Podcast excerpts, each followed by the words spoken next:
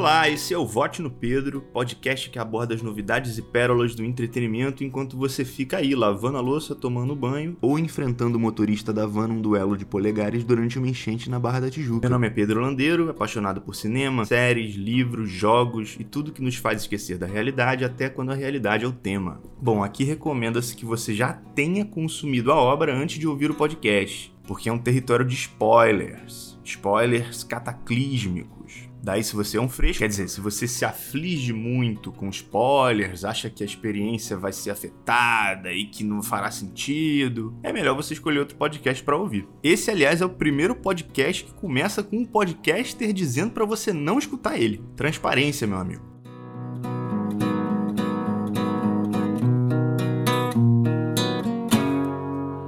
Ouvi dizer que a cultura é uma das melhores maneiras de corrigir os problemas gerados por uma educação deficiente. E o filme de hoje reforça bem esse argumento. O ano em que meus pais saíram de férias é uma grande celebração do cinema brasileiro, porque a ficha técnica é tipo a seleção de 70. Ana Mui Laerte, Cal Hamburger, Adriana Falcão, Daniel Rezende, Fernando Meirelles, Braulio Mantovani, Daniel Filho, Cássio Amarante, Caio Blá, Paulo Altran. Esse projeto foi um dos primeiros a ser selecionados pelo programa Petrobras Cultural, uma das maiores ações de incentivo à cultura do país, criada em 2003 e tem a coprodução da Globo Filmes, da Larry B Produções, da Gulani Entretenimento e da Mira Vista Pictures, que é uma subsidiária da Disney. Já dá para sentir qual é a classe social da galera. Né? Esse é um filme de 2006 e era um tempo de otimismo, mas a história dele se passa num período bem sinistro da história do Brasil, que eu acho que tem tudo a ver com o momento que a gente está vivendo agora. Premissa: Mauro é deixado sozinho num bairro judeu em 1970, onde tanto a Copa do Mundo quanto a ditadura acontecem.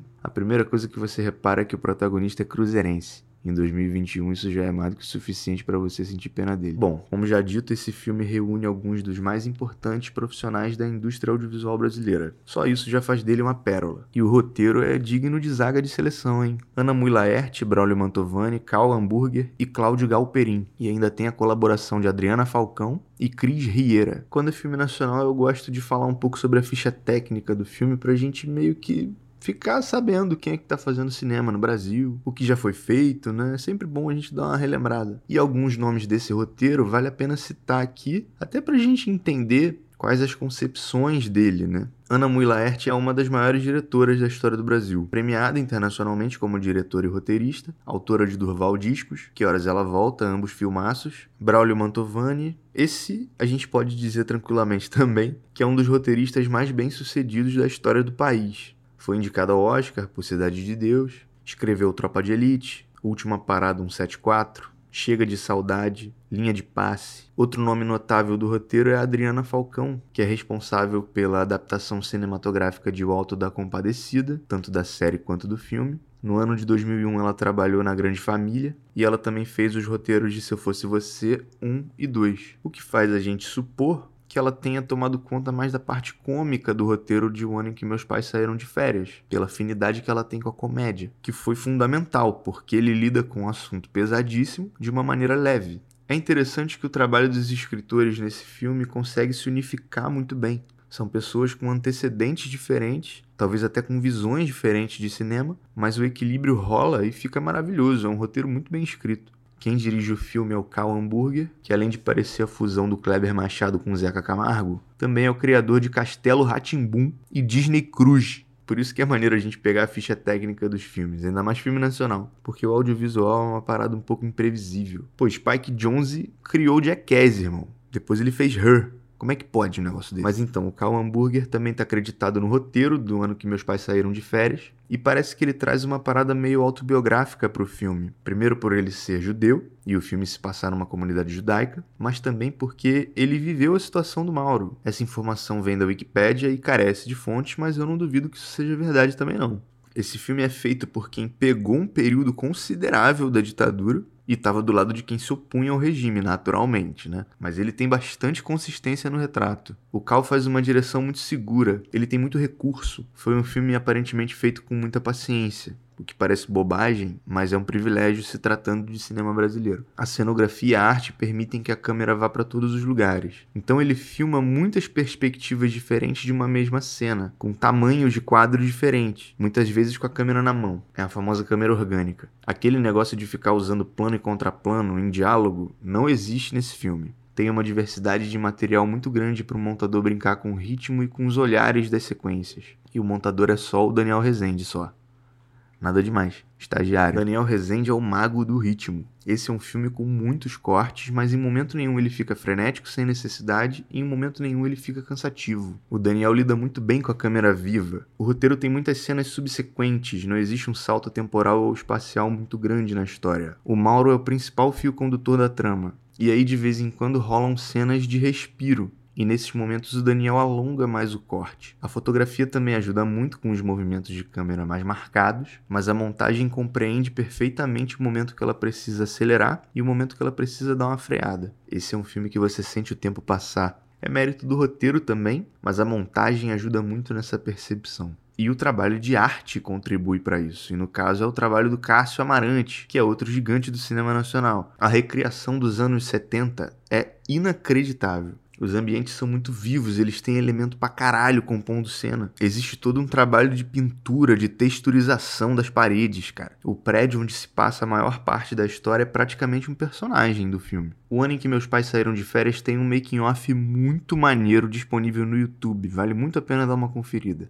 A galera garimpou muito bem as locações, os objetos de cena, o figurino, a trilha sonora, o elenco, Outro departamento que brilha aqui é o departamento de som, porque o áudio dos filmes nacionais sempre foi alvo de muitas críticas. E esse filme aqui tem um design de som para ninguém botar defeito. O áudio acompanha o posicionamento da câmera. Parece básico, mas na realidade isso é uma escolha de produção. Nem todo mundo segue essa linha de sonorização porque é um trabalho muito detalhista, demanda uma edição e uma mixagem de som muito sinistras mas contribui demais para a imersão também. O ano em que meus pais saíram de férias é feito pela seleção de 70 do audiovisual brasileiro. Tudo muito redondo, feito com muita paciência. O orçamento, apesar de ser baixo, estava muito bem aproveitado, mas não dá para deixar de notar a atuação de alguns atores e atrizes aqui que poderiam ter acabado com esse filme se os departamentos técnicos não fossem tão competentes. Cara, o primeiro ato desse filme é muito difícil de acompanhar. Os atores estão meio perdidos. Eu diria que isso foi uma falha da direção e da preparação de elenco, na verdade. Tudo bem que aqui se lidam com muitas crianças e trabalhar com criança é foda. Não dá para ficar repetindo cena, não pode ter diária muito longa. Mas o problema não tá só nas crianças. Alguns atores mais velhos estão muito duros, estão dando texto de maneira muito lida, diferente do naturalismo que a gente encontra geralmente no cinema nacional e que é muito elogiado. É a única coisa que pega nesse filme. Algumas algumas atuações mal trabalhadas. O resto é 10 barra 10. E nem todas as atuações são ruins também. Tem gente falando Yiddish de verdade, tem o Caio Blá pichando o muro como poucos. A história desse filme é basicamente uma observação do Brasil de 1970 pela ótica de uma criança mineira inserida numa comunidade judaica paulistana. O lance da comunidade judaica é muito bem feito, traz uma atmosfera meio alienígena pro filme. Os atores estão falando Yiddish, é sensacional. Yiddish é um idioma falado por um grupo de judeus da Europa Central e Oriental que foi trazido para o Brasil devido à imigração causada pela Segunda Guerra.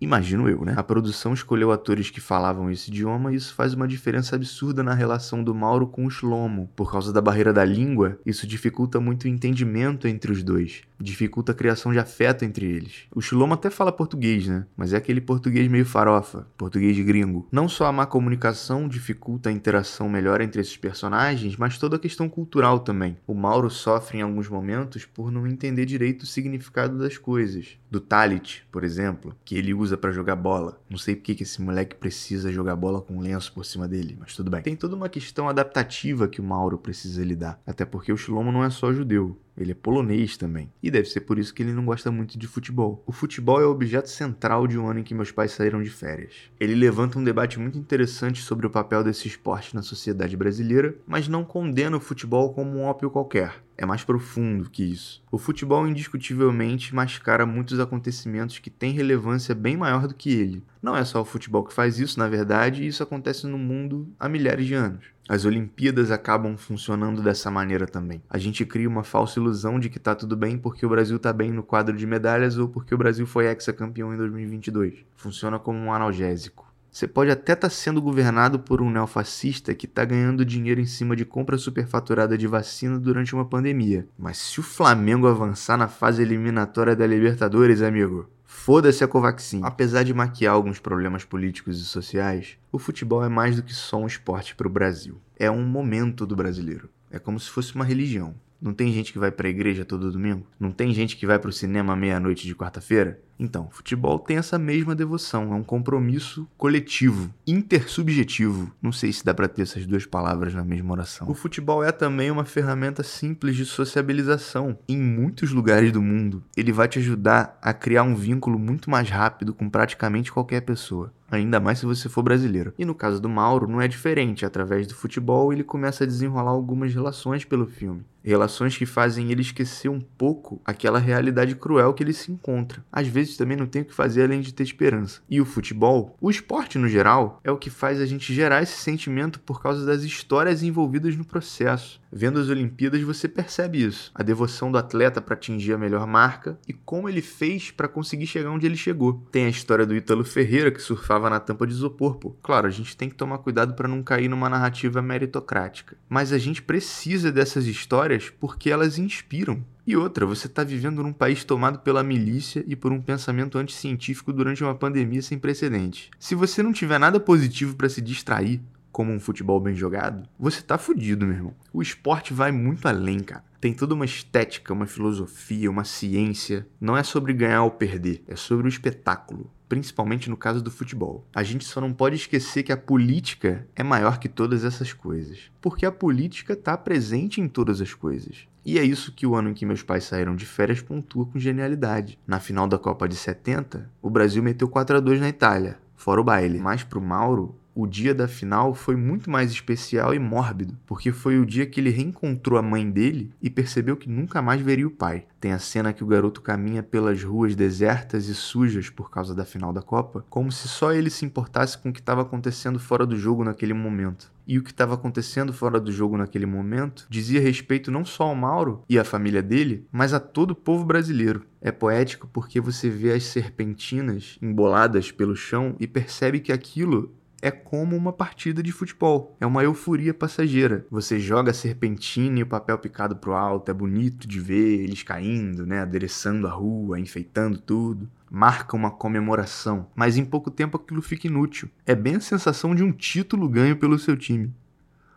Quem é vascaíno vai ficar meio perdido nessa comparação. É a fugacidade do título. É uma coisa que dura duas horas. É uma euforia de duas horas. É um analgésico. Mas falando de uma coisa muito séria, que é política, ao contrário do que o seu tio do pavê diz, aconteceu sim uma ditadura militar no Brasil que durou 21 anos e durante esse período não havia qualquer respiro de democracia nesse país. E ao contrário do que aquele seu amigo militante emocionado diz, existe sim democracia no Brasil. A democracia é cotidiana. Não acontece só quando você vai na urna apertar uns botãozinhos, não. E é verdade que a democracia anda doente e ameaçada. Não sei nem se ainda vai ter democracia no Brasil até o momento de eu postar esse episódio. A ditadura militar teve vários períodos e líderes diferentes. No ano de 1970, quem estava na liderança era o Emílio Médici. Dois anos antes havia sido estabelecido o ato inconstitucional, quer dizer, o ato institucional número 5, que o filho do atual presidente adora citar e eu acho que ele não faz a menor ideia do que ele está falando. A única certeza que eu tenho é que ele devia ser preso por falar um negócio desse. Porque o AI-5 foi o decreto que instaurou de fato a ditadura clássica que a gente vê sendo retratada nos livros, nos filmes,